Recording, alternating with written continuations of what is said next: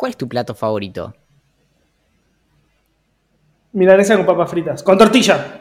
Yo suelo preferir los platos hondos, porque los platos playos, como que Ah. siento que, la, que se cae para los costados la, la comida. Y de hecho suelo tener bastante problema con eso, porque suelo usar, como a- abusar de los platos hondos y los, los uso justamente, vos dijiste, eh, papas fritas y milanesa, todo, para mí todo, si, si fuera por mí Dios solo tendría platos hondos gigantes. Esto se cae a pedazos.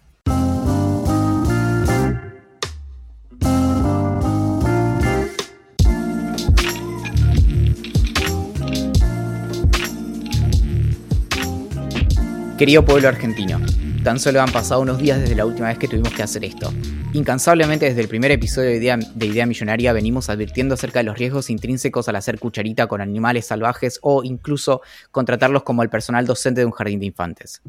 Solo podemos estimar que no fue con suficiente atención que se escuchó a nuestras palabras porque tal y como supimos en su momento advertir, en este momento de nuestra nación, la más zarpada de todas y la única que nos supo dar a boquita, atraviesa una feroz pandemia que lejos está de ser vencida tal como el lobo que sollozaba cuando el leñador le daba hachazos al grito de con la abuelita no, con la abuelita no, este virus no se rinde y aunque gran parte de la lucha está vencida, aún no es momento de cantar victoria. Ya saben el refrán, si el lobo llora es señal de que el hacha no estaba afilada. Esta situación nos une como nación, pero también con nuestros países vecinos que han dejado de llamar a la comisaría quejándose de ruidos molestos y ahora en cambio salen a los balcones a pedir que pongamos otra de Charlie. Es muy importante entonces que reforcemos precauciones, evitemos el contacto estrecho y profundicemos los cuidados de higiene personal. Te puedo oler hasta acá. ¿Qué te hizo el jabón? Cuando eras chico te enamoraste de un jabón que te rompió el corazón y ahora no lo querés ni ver. Te hicieron la típica de cambiar una hamburguesa por un jabón en el cumpleaños de Santi y cuando todos te miraban riéndose vos seguías porque no querías reconocer lo que estaba pasando mientras la espuma salía de tu boca y solo pensabas en que si dabas un mordisco más, solo uno más, todo eso iba a finalmente terminar.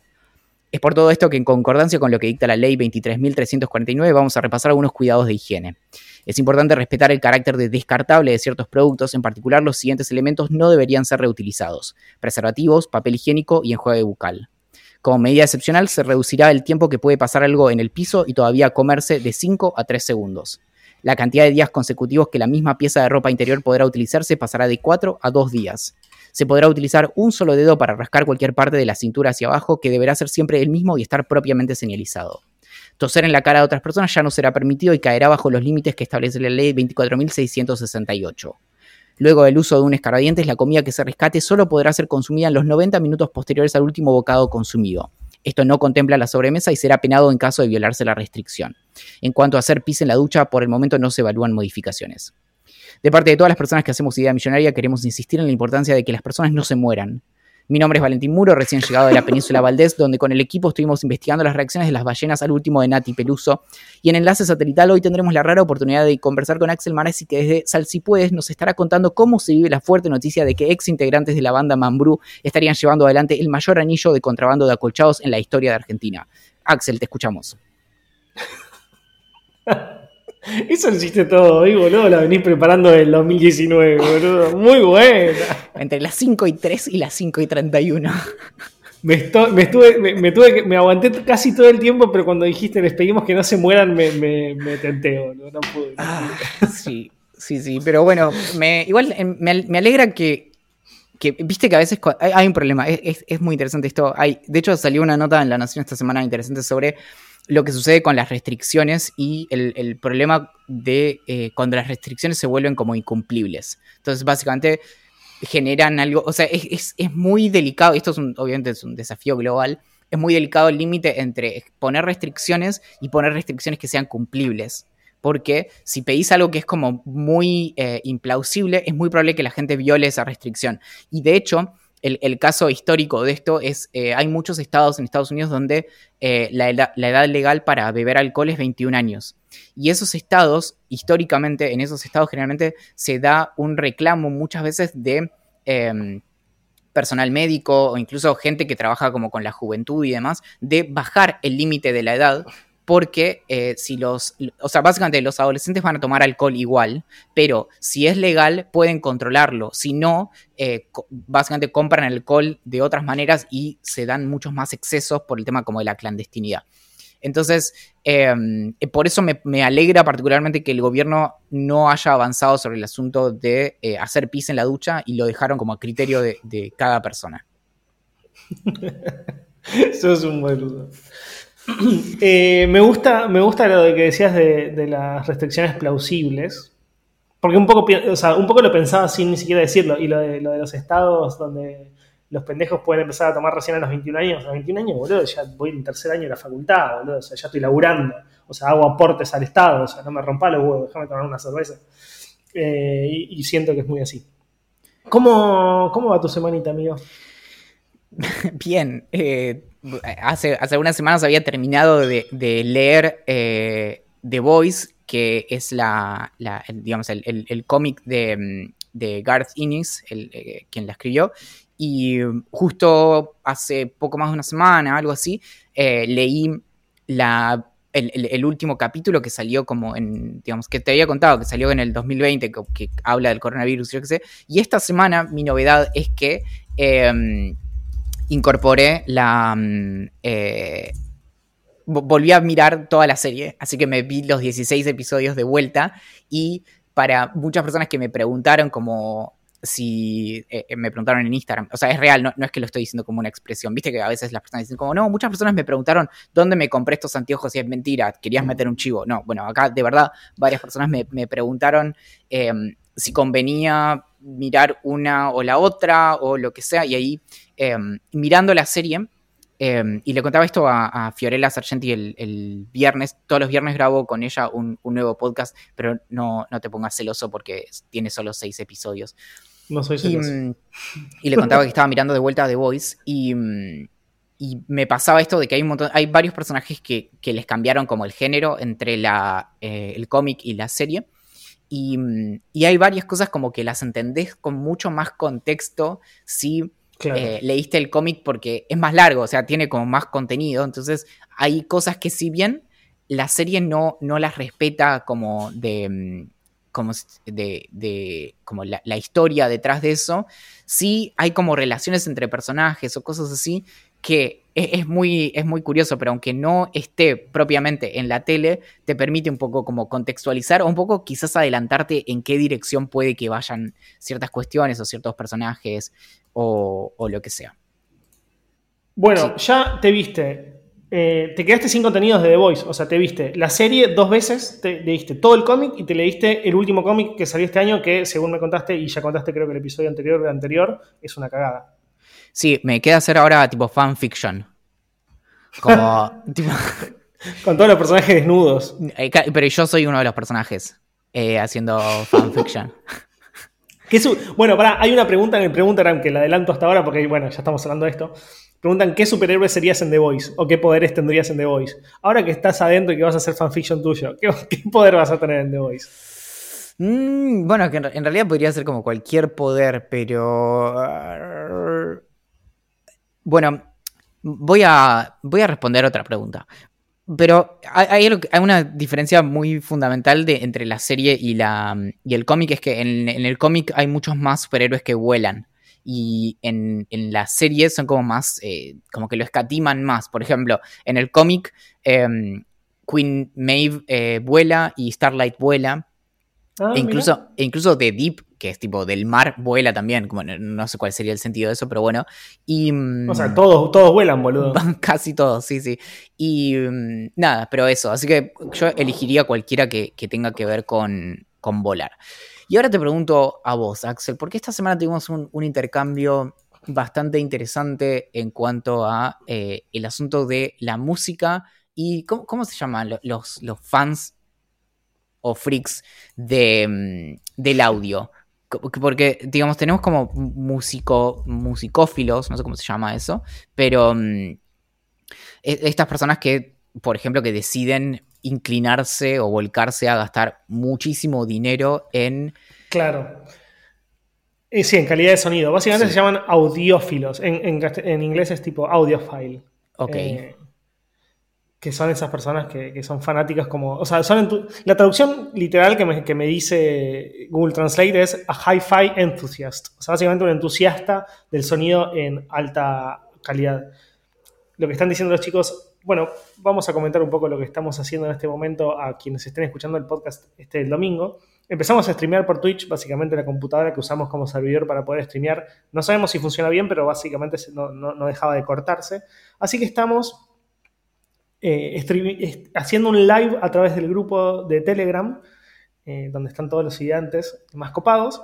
Y eh, no, más copados, más fanáticos. Hay muchos copados que no están en el grupo. Y eh, nada, la gente, o sea, los, que nos están escuchando nos, van tirando comentarios. Entonces nos están diciendo como se, dice audiófilos o se dice melómanos. Hasta donde tengo entendido, un melómano es un fanático de la música, o sea, como un, un estudioso, un fanático adicto a la música. Y el audiófilo es un fanático de la calidad del sonido. Están muy cercanos una a la otra, pero son diferentes.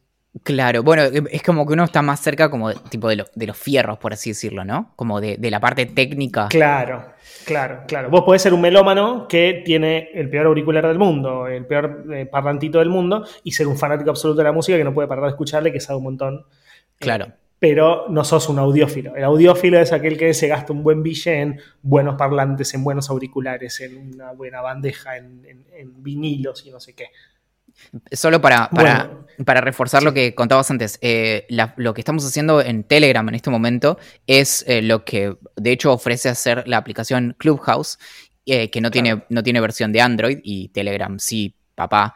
Y, mm, y también un poco lo que en este momento está probando desde Twitter, que se llama Twitter Spaces, que eh, es algo así. Básicamente, en este momento Axel y yo estamos funcionando como, como anfitriones de una conversación y eh, quien quiere se puede sumar a escucharlo en tiempo real y, puede, de hecho, eh, levantar la mano. Así que em, cuando terminemos este episodio, probablemente cuando empiecen a levantar la mano vamos a, poder conversar.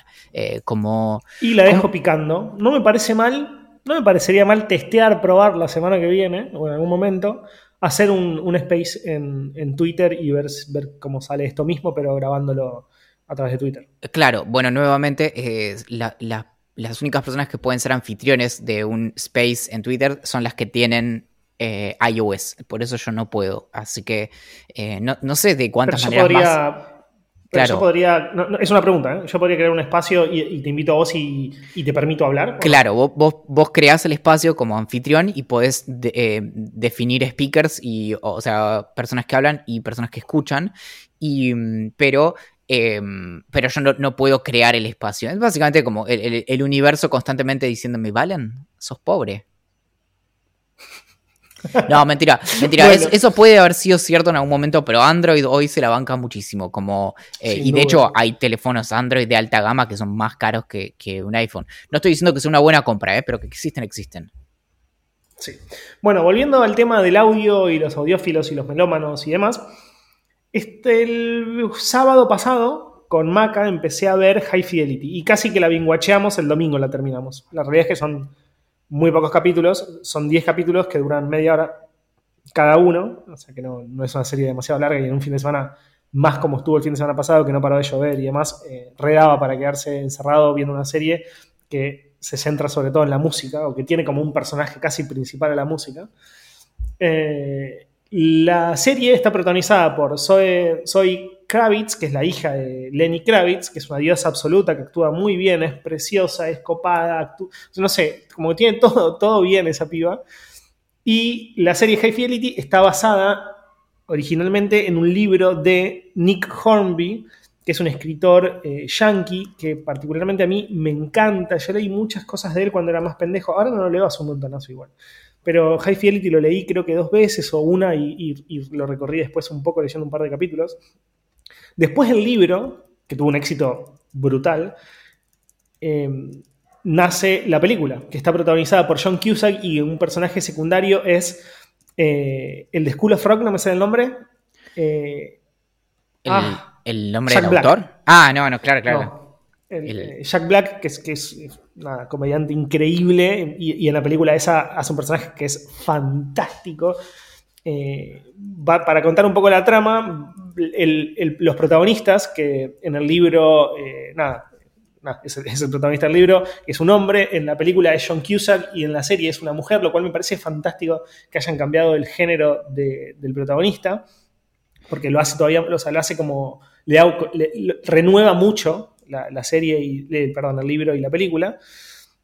Y trata sobre un, protagonista, en este caso Zoe Kravitz, que es dueña de una discográfica, no de una discográfica, es dueña de una casa de discos, de vinilos, donde trabajan sus dos mejores amigos, un pibe y una piba.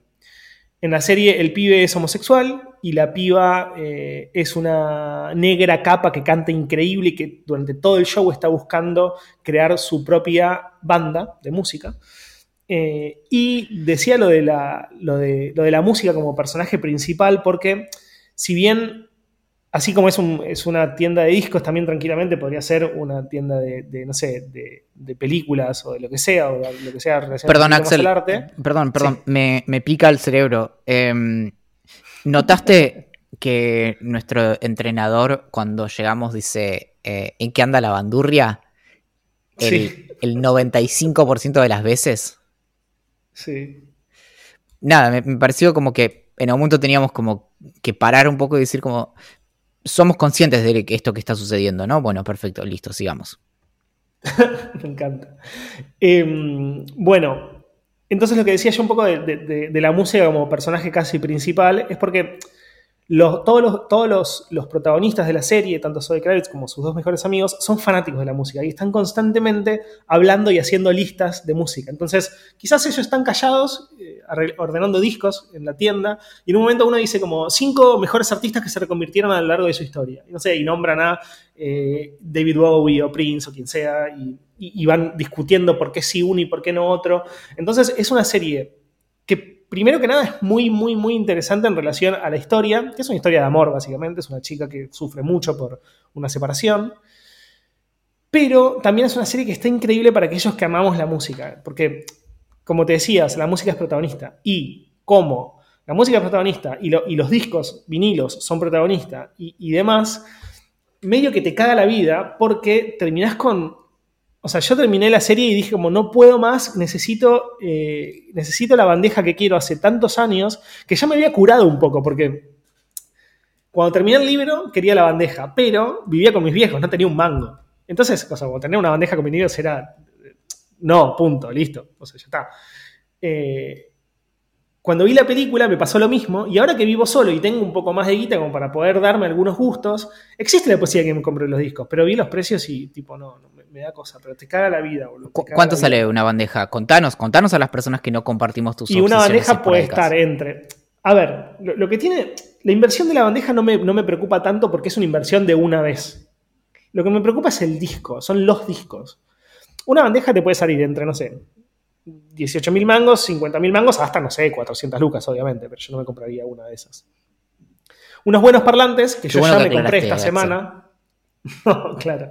Una, unos buenos parlantes que yo me compré esta semana. Me compré unos Edifier que están súper bien. Lo hablé con, Julián Príncipe y con los chicos de Tex, con Sano y Mateo, que me dijeron no son los mejores, obviamente, pero para su precio, calidad, están súper bien.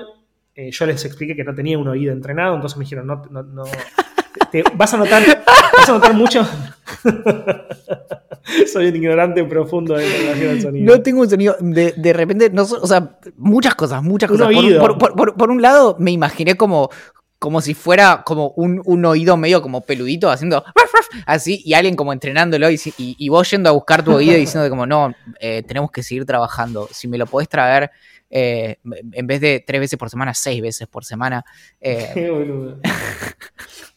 bueno, me dijeron, yo no tengo yo le dije no, no, tengo un oído entrenado, entonces no, no, va a haber problema en relación a eso.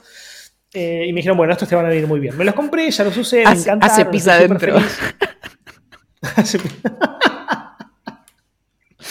Qué boludo.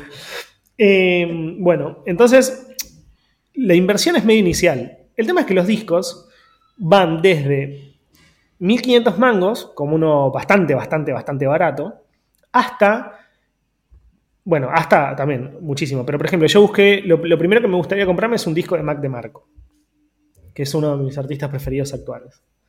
Salían entre 5.000 y 7.000 pesos. Entonces, me lo puse a pensar y 10 discos son 50, entre 50 y 70 lucas. Me parece, una, me parece medio obsceno, no sé. Igual esto... No me termino de definir. Voy a... no sé si hablar o, ponerle play a los audios que te mandé esta semana, pero eh, nuevamente como creo que lo, más interesante de lo que abre lo que vos estás diciendo es esta cuestión de, básicamente, vivimos en una fuertísima economía de la abundancia en, en, oposición como una economía de la escasez a la que estábamos de hecho acostumbrados antes, porque nuevamente, ¿no? Vos decías vivir con tus viejos, yo sé, bueno, vamos hacia atrás, ponerle poco menos de, 20 años, ¿no? Como 2002, em, 2003, que en ese momento ya bajábamos eh, usando aplicaciones como Kazaa eh, o, no sé, Napster o Soulseek o, o lo que fuera. Y incluso en ese momento, aunque eh, era abundante, eh, vos, yo qué sé, tardabas un rato en bajarte un disco, no es que tardabas literalmente segundos como ahora. Eh, y no solo eso, sino que de hecho te, podías quedar sin espacio en el disco por los discos que bajabas. Básicamente a lo que voy es que aunque fuera en principio gratuito, tenías restricciones externas que te, limitaban en tu colección. Incluso si comprabas CDs, también viste cómo se, se empiezan a acumular, yo qué sé.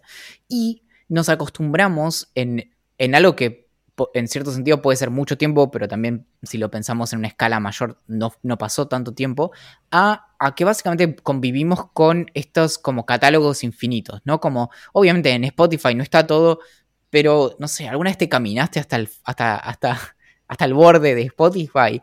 O hasta el borde de Netflix o lo que sea. Digamos, siempre podría haber algo más. Entonces, de repente, en realidad, lo que vos estás planteando de fondo no es una cuestión. Obviamente que tiene un, factor que es el del dinero y de poder comprarse los, eh, los discos y yo qué sé, pero eso no me parece lo más interesante, sino que es esto de que incluso si vos tuvieras recursos infinitos y dijeras, bueno, la verdad me quiero comprar todos estos discos, lo puedo hacer, estarías lidiando nuevamente con restricciones de espacio, de, eh, de elegir. Como, por ejemplo, te, dicen como comprate, te puedes comprar 100 discos y vos los compras. A, lo que estamos acostumbrados, profundamente acostumbrados, es a que si apareciera un disco 101, vas y lo escuchás inmediatamente. Acá, en realidad, estarías limitándolo. Entonces, eso también te lleva a, a otra alternativa, que es decir, bueno, me compro la bandeja, y me compro como aquellos discos que sé que no me canso de escuchar. E, eso es como, en principio, como un, un, criterio que, adoptaría yo. Entonces lo primero que pensé fue, bueno, no sé, como tipo los discos de Blink, ponele, que no, no escucho Blink frecuentemente, pero son discos que han pasado más de 20 años y sigo escuchando. Y mm, entonces, como que pensaría como cuál es la... Eh, como cuál es mi eh, ¿Qué es lo que podría tener? Muy poco, pero repetir y no cansarme. Sí, sí, yo creo que si me, si me fuera a comprar la bandeja, te cuento, antes de, antes de seguir con esta línea, te cuento algo que no te conté hoy, pero porque te lo quería contar acá. Ya le, le, estoy mandando mensajes a toda mi familia, a la gente grande de mi familia, para ver si tiene una bandeja. Yo sé que mi abuelo tenía una bandeja y no hace tanto tiempo escuché en la casa de él. Entonces, existe la posibilidad que consiga una bandeja gratuita que funciona. Ya tengo los parlantes, entonces ahí podría empezar a invertir en discos. Si sucede eso, nada, ya no lo pienso y me meto. Ahora, siguiendo lo que vos decías, que me parece increíble y tenés razón, porque yo incluso ya lo pensé, sería poner un, o sea, tener unas reglas, o sea, marcar los límites perfectamente, o sea, como tener reglas muy claras. Es decir, bueno, ¿qué tipo de discos me voy a comprar? Si me aparece uno casi gratis, no sé, 500 pesos, de Frank Sinatra. ¿Me lo compro? O, no, porque mis reglas me indican que yo solamente debería comprar los que me gustan muchísimo, los que no me voy a cansar de escuchar. No, porque si no, terminás, comprando discos que después no escuchás nunca, que tenés ahí juntando polvo y que quizás medio que no, no sé, no, no, lo pones ni en Spotify, lo vas a poner en vinilo. O sea, o lo pones en vinilo solamente porque lo tenés. Y hay, y hay algo que es, es durísimo, que por ejemplo, hay ediciones de discos que se están haciendo ahora en base a las grabaciones eh, del CD y el CD tiene menos calidad que, el, que, los, que los discos propiamente, donde de hecho el sonido está grabado de forma física en los CDs.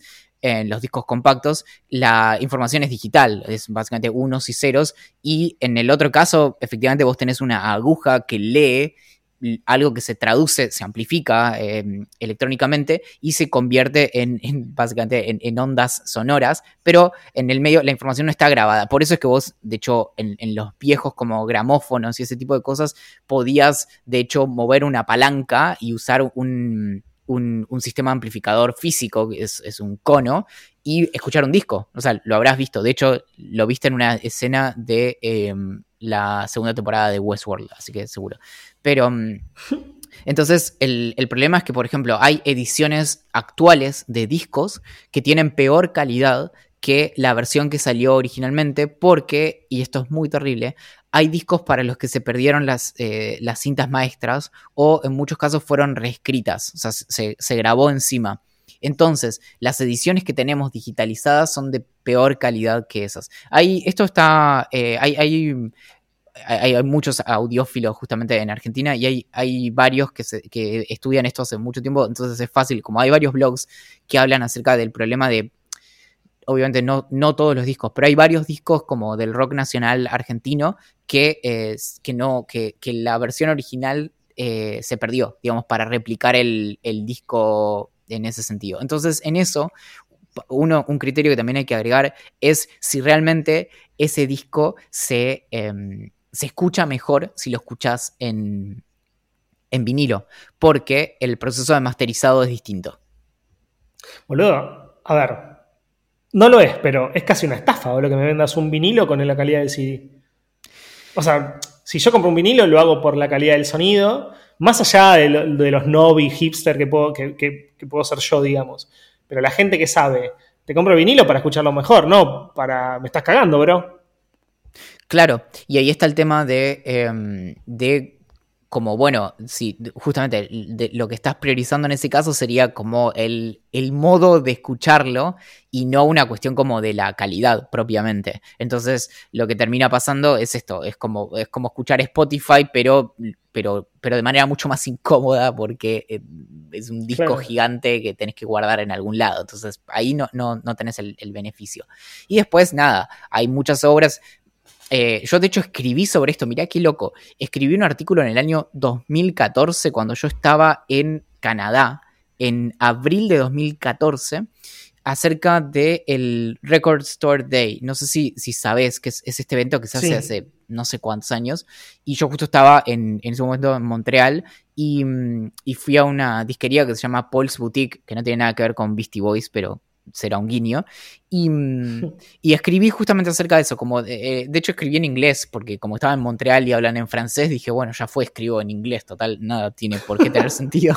Y, y, escribí acerca como de, del como el, ascenso de, de, los vinilos y cómo eh, estos, ahora ya no sé, debe estar todo bastante aplanado, pero en ese momento como primera mitad de, los 2010, no sé cómo llamarlo, era muy, muy, muy marcada la curva hacia abajo de la venta de, CDs, de, discos físicos, por el aumento del streaming, y en ese momento ni siquiera es que había explotado tanto Spotify, por ejemplo, en, Latinoamérica como ahora, y, era muy marcado el, esto de comprar discos, porque de repente, yo creo que escribí sobre esto y si no debería haberlo hecho, los discos son lindos físicamente. De hecho, dos CDs son iguales si vos los mirás. En cambio, si vos agarrás dos discos, físicamente son distintos. De hecho, pueden tener distinto color. Y no solo eso, sino que lo lindo de los discos es el librito y es, el, y es la portada. Y los discos son gigantes, entonces te permite como verlo todo en su, en su esplendor. Y el CD, si vamos al caso, es feo es como, es un objeto feo el disco compacto, no, sé si opinas igual. Y por otro lado, el vinilo es más como un libro en, en, lo lindo. Y lo peor de todo es que con el paso de los tiempos los CDs se fueron poniendo más feos porque el objeto en sí ya es feo, pero, pero era muy lindo el proceso de ir a comprarlo, elegirlo, porque no tenías mucha guita, entonces, bueno, ¿cuál voy a elegir? Comprarlo, llegar a tu casa, ponerlo, y mientras escuchas las primeras canciones, lees el librito ves las fotos, quién escribió las canciones, capaz algunos te contaban una historia, tenían una intro, después las letras, leía las letras. Todo esto porque no teníamos internet. Ahora aprieto control T y busco las letras en, en, Genius, no sé qué, y chau. Pero no, pero, no tanto las letras. A veces, eh, de hecho, esto es, es, muy terrible, pero me acabo de dar cuenta, la mayoría de discos que escuché del no sé, 2007 para acá, no tengo idea de, de, de cómo es el arte adentro. O sea, básicamente debe haber decenas de como los booklets de, discos que escucho mucho, que no sé qué tienen adentro. Y eso fue trabajo de diseño y de ponerle la cabeza y de, un montón de cosas de las que me perdí, porque en Spotify solo tenés, de hecho, la parte de adelante. Y hay discos que a veces, o sea, tienen, de hecho, los discos tienen el, arte de contratapa también. Y todo eso se pierde en, Spotify. Y, mm, y, es muy loco, me acabo de dar cuenta, como de que varios de los discos que escucho todo el tiempo no, no tengo idea de cómo son. Sí, bueno, me pasa lo mismo. Yo incluso, ya creo que ya lo hemos comentado en algún episodio, pero yo me sé letras de canciones, no me sé ni el nombre de la canción. O sea, capaz te lo puedo sacar porque lo dicen en el estribillo, lo repite mucho, no sé qué, pero. O sea, pasó tanto del objeto al single que ni siquiera sé, sé el nombre del tema. O sea, como. o, me sé la letra de, muchas canciones y no sé si está en el disco, cuál, en qué disco de, Green Day o, cómo se llama. No, no, no, y en eso también es esta cuestión como de, que te sabías el orden de las canciones, porque esquipeabas para llegar al tercer tema que te gustaba, y ahora en realidad probablemente agarres el tema que te gusta y lo moviste a una playlist y, ya está. Y en eso e, es, un re buen ejemplo de cómo también las, interfaces y, la experiencia de usuario condiciona nuestro consumo de una manera que incluso es, en este caso, como muy, muy profundo en última instancia, porque lo que te termina mm, eh, marcando es, es, tu relación misma con, por ejemplo, con la música. Y mm, entonces, eh, nada, justamente esto de, perderle el respeto mm, al disco como, secuencia de canciones, también es, un fenómeno que tiene, si se quiere, en última instancia, consecuencias artísticas, porque obviamente termina modificando la forma en que se piensa un disco mismo. Antes vos lo, escuchabas nuevamente, ¿no? Como el, Axel que, en otro universo crecía en los años 70 y se compraba los discos de pasta o de vinilo. Mm, y, ahí, nada, tenías tres discos y los escuchabas de principio a fin, no te da, o sea, no, escuchabas una canción, lo sacabas, ponías otra canción, porque además, ¿cómo esquipeabas temas? Eh, como, ¿entendés? el, disco es un continuo. Y, y, en eso quiero traer otro tema eh, vinculado, pero no tanto, que estoy escribiendo un, un, correo de cómo funcionan las cosas hace ya tres semanas. Y. Mm, ah, va a ser cortito. Sí, sí, en realidad no, no, no, llevo escrito tanto en extensión, sino que el tema me está dando guerra. Y, mm, hmm. pero en el medio me puse a buscar una película de, nuestra infancia que se llama Hook, que es con Robin Williams y Dustin Hoffman, del Capitán Garfield. que pienso, Sí, boludo. Increíble película. Increíble película. la, mejor película de Peter Pan. Increíble, increíble. Bueno, esa película, y todo, todo el comentario va. Gracias por decir lo que acabas de decir. Esa película en Rotten Tomatoes tiene 29%. No, está mal. O sea, es una mala. Es, es, una mala película. Y entonces todo eso, inmediatamente. O sea, yo estaba. En realidad, quería incorporar eso en lo que estoy escribiendo, entonces entré en, Internet Movie Database para buscar eh, quotes y esto, y terminé en Rotten Tomatoes, bueno. Y todo eso me hizo pensar en, que en realidad nos mega acostumbramos en cuestión de pocos años a básicamente a tener una preocupación por la crítica que era completamente impensable hace 10 o 15 años. Y incluso más atrás íbamos al videoclub y básicamente eh, juzgábamos las películas que íbamos a alquilar, que el otro día me decía Eliana también que em, como muchísimo, y creo que nunca me pasó eso, te alquilabas dos películas. Mis viejos siempre me alquilaban una y gracias. Y, y entonces tenías que elegir y elegías en base a a la tapa, a pensar en si conocías ese actor de otro lado o lo que sea. No, no te guiabas por la crítica. ¿Qué te importa la crítica? Y de hecho, mirabas una película. En ese caso, la, única crítica que te podía funcionar ahí era el del dueño del, videoclub o de la persona que atendía. No, o a lo sumo un amigo que te dice, che, vi tal otra y me gustó, pero de algún modo era mucho más como, eh, bueno, em, eh, obviamente era trivialmente más orgánico todo eso, pero por otro lado estaba esto de que de hecho vos la mirabas y te quedabas como con tu impresión de, eso que habías consumido y, mm, y, y, podían pasar, de hecho, eso, pasaron en este caso, creo que habrán pasado 25 años desde que vi esa película, quizás más, hasta que me enteré que, para que, no es buena según la crítica. Y entonces es, es muy loco porque si lo, pensás, lo traes al día de hoy y decís, che, si yo en ese momento disfruté tanto de películas que para la crítica fueron malísimas y yo qué sé, ¿de cuántas cosas hoy puede ser que me esté perdiendo? porque en el, como el eh, tomatómetro de Rotten Tomatoes dice que está por debajo de 50 o de 60. Y me pareció medio como trágico, como wow, quizás hay algo ahí que está un poco como, como descalibrado respecto del lugar que le damos a estos agregadores de reseñas, sobre todo porque hay que tener en cuenta cómo funciona Rotten Tomatoes, que no Rotten Tomatoes no reconoce gradientes. Entonces, básicamente Rotten Tomatoes divide todas las críticas en 0 o 1. Si se acerca a 1, te da como tomate rojo, te, da, no sé, 60%, 70%, y si se acerca a 0, eh, te da como tomate podrido. Y, el asunto es que, por ejemplo, hay otras plataformas como Metacritic que sí consideran que, por ejemplo, el, hacen promedios en base a, por ejemplo, em, reseñas que le dan tres estrellas o dos estrellas o cuatro estrellas o lo que sea. Insisto, Rotten Tomatoes agarra y eh, redondea hacia arriba o hacia abajo. Si una película tiene dos estrellas y media, tiene cero estrellas. Y si, tiene, y si tiene tres estrellas y medio, eh, tiene, tiene uno. O sea, tiene el, el total. Es buena. Es bueno o malo. Y eso deja de lado como como todo, todos los grises que hay en, lo que te puede pasar con una película. Y, mm, entonces nada, creo que, me parece como muy sintomático de, nuestros como consumos culturales y que, está mal, no sé. Obvio. Y sinceramente me, sorprende cómo Rotten Tomatoes teniendo un sistema tan poronga pudo haberse convertido básicamente en la... en, en una de las páginas más importantes de cine del mundo. Es que, bueno, de hecho hay, hay, una nota, no me acuerdo, creo que era de Wired o algo así, que, hacía esa, esa, observación y decía, bueno, eh, sobre todo porque hay de parte como del público, hay bastante mm, como, o sea, tenemos una idea bastante como desfasada de mm,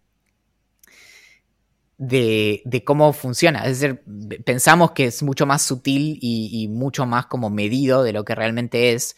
Y, en eso, por ejemplo, em, Metacritic es mucho mejor porque te hace promedios como eh, de, manera más completa, porque promedia de hecho como los, los grises y no solo blanco y negro. Claro. Bueno, vamos, ya fue. Eh, hoy no vamos a llegar a contestar preguntas porque vamos un montón de tiempo y, yo quiero que Valentín me cuente en profundidad esto. ¿Qué es? ¿Qué pasó con Creed? Que es. No estoy seguro. Bueno, si sacamos. Lo que pasa es que me da cosa que Michael sea mi, personaje preferido de, de The Office. Pero si sacamos a a Michael, creo que Creed es mi personaje preferido. Y me dijiste que no me ibas hoy en el auto, volviendo del gimnasio, me dijiste, tengo, una cosa, tengo cosas para contarte de Creed que no te voy a decir ahora, pero que son espectaculares. Sí, lo es. Y mm, bueno, es, es, raro igual. No, no, generalmente no, hubiera esperado que alguien me dijera que su personaje favorito de The Office es, Michael. Em, no sé por qué. Ah, yo lo amo. Como, Pero bueno, es súper interesante. Bueno, yo me estoy volviendo una especie de, erudito de The Office a un nivel que me sorprende. O sea, de repente estoy leyendo y, hay cosas que ya las sé. Eh, bueno, e, ese nivel. La cuestión es que eh, Creed es un. Es Creed Bratton. De hecho, no, recuerdo ahora qué edad tiene. Em, pero ya era grande. Eh, Creed hoy tiene 78 años. Entonces, cuando mm, empezó The Office, él tenía 60. Y, mm, pues, bueno, un poquito más de 60. Y, mm, y justamente era, él había tenido un montón como de trabajos en la zona de, Los Ángeles y demás. Y hacía un tipo de, de, personaje que se llama stand-in, que, em, perdón, trabajaba en en series, pero muchas veces ni siquiera actuando, sino como medio como em, personas de apoyo, que les dicen como que vayan a buscar algo o cosas así. Em, por ejemplo, que ayuden con la iluminación, medio como, como em, ¿cómo se dice? Como si fueran comodines.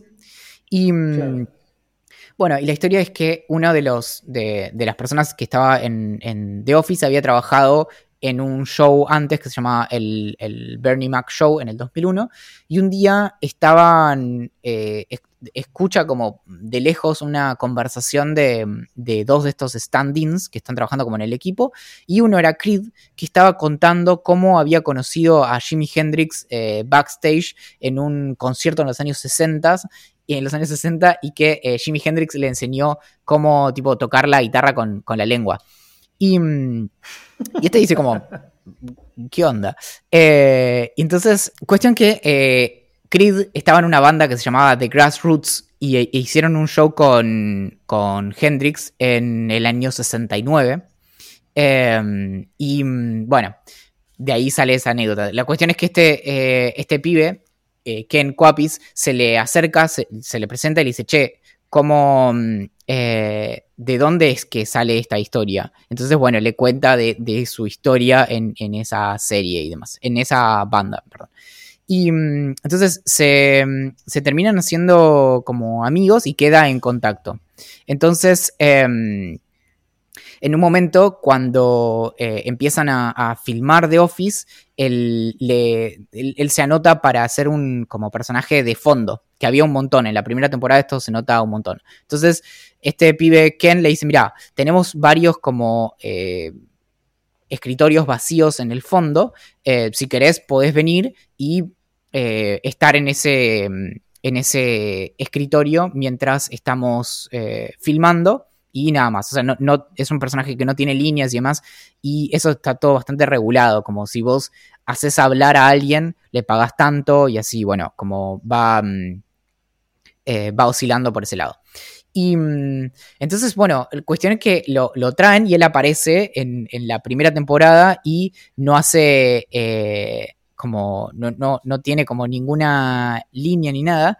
Y mm, eh, en un momento cuando están grabando el segundo episodio, que de hecho es el primer episodio original de The Office, el, primero, el primer episodio de la serie es una copia de la versión de, Reino Unido, y cuando están grabando el segundo episodio que se llama eh, Diversity Day, que todos tienen, que se tienen que poner unas eh, como cartas pegadas en la frente que les dicen como cuál es su origen y, mm, y después eh, el otro tiene que decirle algo para, es, una idea terrible, pero el otro tiene que decirle algo para que la persona que tiene su propia tarjeta sepa como cuál es su, origen étnico.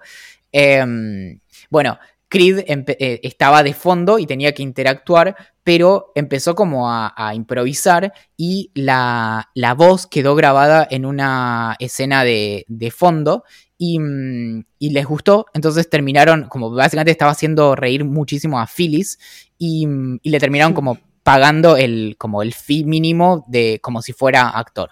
Dice, y entonces ahí él dice, bueno, ese fue un paso como la, en la dirección correcta. Y entonces, bueno, sigue y eventualmente llega el, episodio en el que eh, Michael eh, postergó hasta el último momento eh, echar a un, a un empleado en Halloween. O sea, básicamente tenía hasta el final de octubre para, para echar a un empleado, no lo hace y había dos posibles actores. Uno era el que hacía de Devon y Creed. Entonces ahí el eh, Greg eh, Daniels les dice, bueno chicos, ustedes tienen que elegir como quién se queda. Fue medio terrible. Pero justo el actor este, el, actor este, esto, em, esto, esto fue backstage, ¿eh? o sea, quién se queda con trabajo o no. O sea, literalmente iban a echar a alguien de, del, show.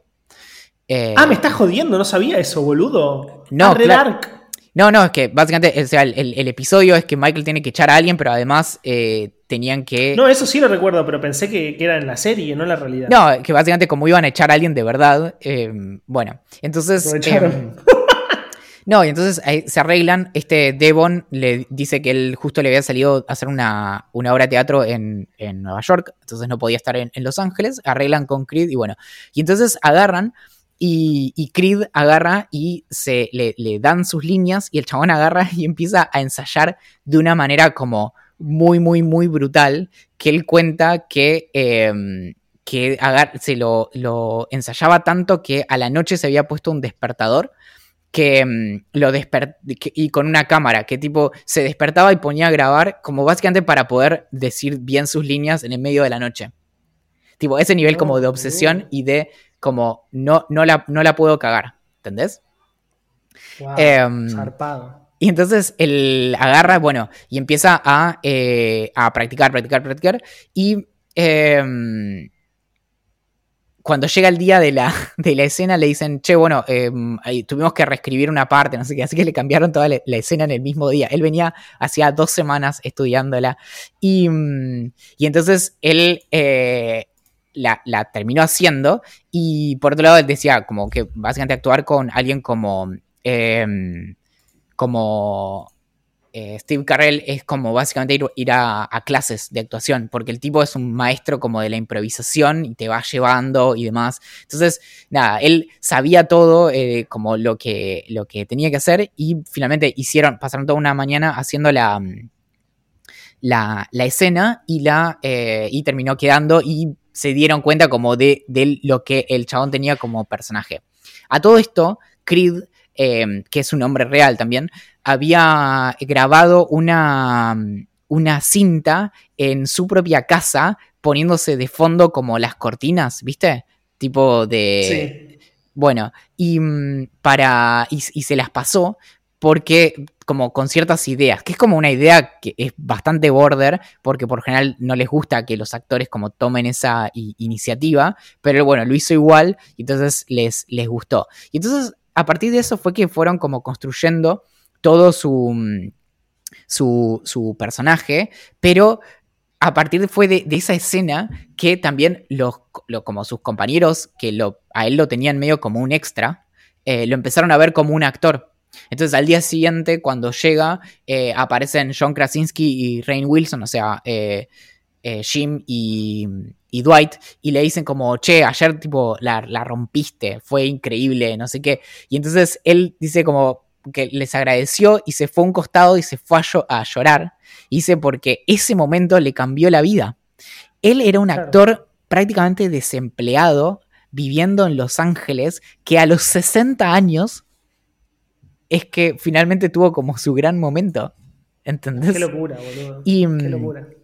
Nada, entonces eh, por eso es que te decía que la historia realmente es como increíble, em, porque también él agregó, él, es súper como tranquilo y demás, pensá que era básicamente como un hippie y, mm, y, él es quien fue inventando también como esta, este lado como medio oscuro de su background y esta idea también como de que él en realidad vive en la oficina y entonces en eso fue como, toda la serie fue escrita como unida y vuelta entre los actores que de algún modo le, decían a los escritores cómo, cómo pensaban que eran su, sus personajes. Entonces en eso hay una anécdota también de Jenna Fisher, la actriz que hace de Pam, que un día lo, la, llama a la noche eh, Greg Daniels y le dice, che, ¿puedo hablar con vos? Y ella dice, como el único motivo por el cual me está llamando es que me, están despidiendo. Y le dice, no, pero em, no, porque quería saber cómo, cómo, se te ocurre que, Pam eh, reaccionaría a tal cosa. Y entonces la piba le dice, no, literalmente tengo 10 páginas escritas sobre lo que me estás preguntando. Y mm, nada, bueno, pero me, pareció como muy, muy hermoso esto de, cómo em, fueron construyendo el, personaje y cómo, bueno, nada, es, es, una persona como mayor frente a todos estos que la estaban rompiendo. Y solo para cerrar la anécdota, cuando en la tercera temporada todo el, cast eh, gana un, premio SAG.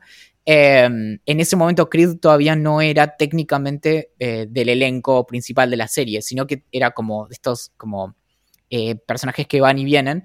Entonces todo el cast le hizo una petición a, a, la gente de SAG para que le hagan su propia estatuilla, porque no la habían incluido, porque él no era parte del cast. Y un mes más tarde le mandaron la estatuilla y se la entregó como todo el, todo el elenco a él.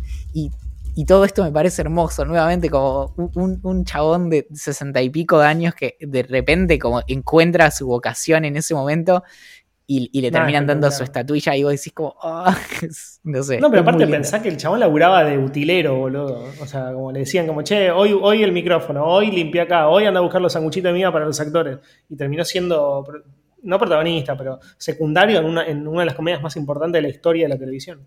Sí, y, y, esto también de que realmente, o sea, en un sentido muy fuerte le, cambió la vida a, muchas de estas personas, como esto, como... Em, o sea, él ahora a partir de como de, esto, por, digamos, seguirá ganando, no sé, supongo que regalías o lo que sea de, los episodios, no, sé cómo funciona como la, economía de, Hollywood y de las series y demás, pero, pero cuando lo estaba leyendo era como, ah, como no, no lo puedo creer, de hecho, viendo la serie yo sabía esto de, que él tenía como este background de... Mm, de, de, haber sido músico y demás, pero primero esto, lo, fuerte también como de la garra, ¿no? Y como la, por un lado como la determinación y esto de decir como, bueno, me la juego y tipo, y esto como filmarse con las, con, ¿cómo se llama? Las persianas de fondo para simular que era la oficina, para eh, demostrarle como a, la gente con la que trabajás que de hecho podés actuar.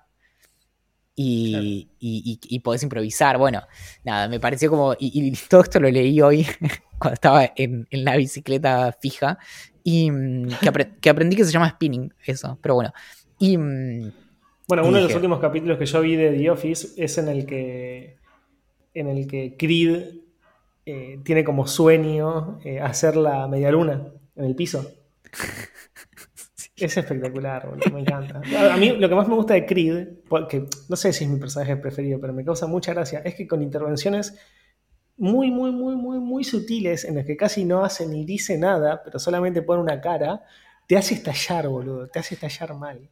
Eh, claro, sí, sí, sí. Y, por eso también es que a partir de ahí, de, de, si te fijas, es a partir como de ese quiebre que los escritores le empiezan a dar como su uno o dos momentos en todos los episodios. Y, y de hecho, el único episodio que es como centrado en él es el episodio em, en el que él termina siendo como el manager de la oficina.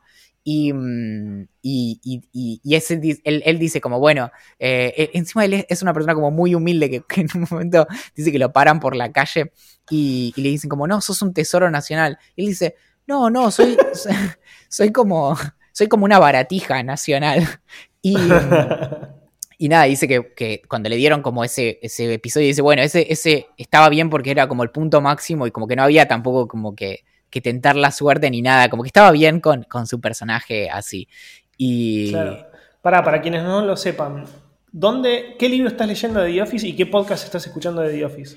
El libro eh, salió, si no me equivoco, el año pasado em, y se llama The Office, The Untold Story of the Greatest Sitcom of the 2000s, eh, An Oral History. Eh, es de Andy Green, si buscan igual de, The Office Book es ese. Em, y el podcast se llama An Oral History of the Office también y lo, lo lleva adelante, lo, lo conduce eh, Brian eh, Baumgartner, que es el que hace de Kevin. Y mm, está bastante bueno, es bastante breve, tiene creo que 12 episodios. Y el año que viene sale el libro de em, Jenna Fisher y eh, Angela Kinsey, em, que son Pam y Angela. Y mm, y también tienen un podcast. Ese no lo escuché todavía, pero es, eh, sería más como de anécdotas. No, sé la verdad cuál será el, como el enfoque que le van a dar. El, este libro del que saqué esta historia eh, es todo básicamente como, como si fueran como fragmentos de, de, entrevistas. Entonces, medio que van hablando todas las personas que estuvieron involucradas. Bien. Bueno, Bochito, eh, se nos estiró muchísimo el podcast hablando de vinilos y de The Office. Eh, me encantó el experimento que hicimos en Telegram. A mucha gente también le encantó. Dicen que está buenísimo porque lo puedes escuchar en la calle y que no se corta el audio cuando, cuando, cuando, pones el, cuando bloqueas el celular. Así que nada, quizás la próxima también podemos hacerlo por, ahora, hacerlo en Twitter, a ver cómo nos va. Creo que es una buena manera, eh, como ya estamos entre amigos, lo podemos decir, de conseguir nuevos también ideantes porque mucha gente que nos sigue en Twitter seguramente se va a copar en entrar a ese space, aunque sea un ratito, y quizás si tenemos algo interesante para decir, se quedan. Em, nada, eso. Sí, no sé cómo es eso, porque como te digo, como yo soy un ciudadano de segunda, ¿no? Pero em, Pero, pero sí, sí, sí, señor. Y mm, no, y sobre todo me gusta esto como de, probar, porque lo, que tiene interesante esto que el experimento que hicimos hoy es que no implica como agregar redes ni abrirnos nuevos usuarios ni nada, sino que efectivamente estamos usando la, mm, la, misma como comunidad, que es la comunidad de, de, arroba ideantes en Telegram o t.me barra ideantes. Y, mm, y entonces básicamente es como en un lugar donde ya teníamos como cierta participación, creamos este espacio y me parece que, nada, que es, que es piola también como em, eso. Bueno, mi nombre es Axel Marazzi. El mío es Valentín Muro. Julián Príncipe hizo el inicio y el cierre, la canción de inicio y de cierre de este podcast. Nos pueden encontrar en ideamillonaria.com, en Twitter como Idea Millonaria P, en Instagram como Idea Millonaria Podcast, en Facebook, Telegram, YouTube, Reddit como Idea Millonaria. En Twitch también y en Telegram también como arroba Idea Millonaria.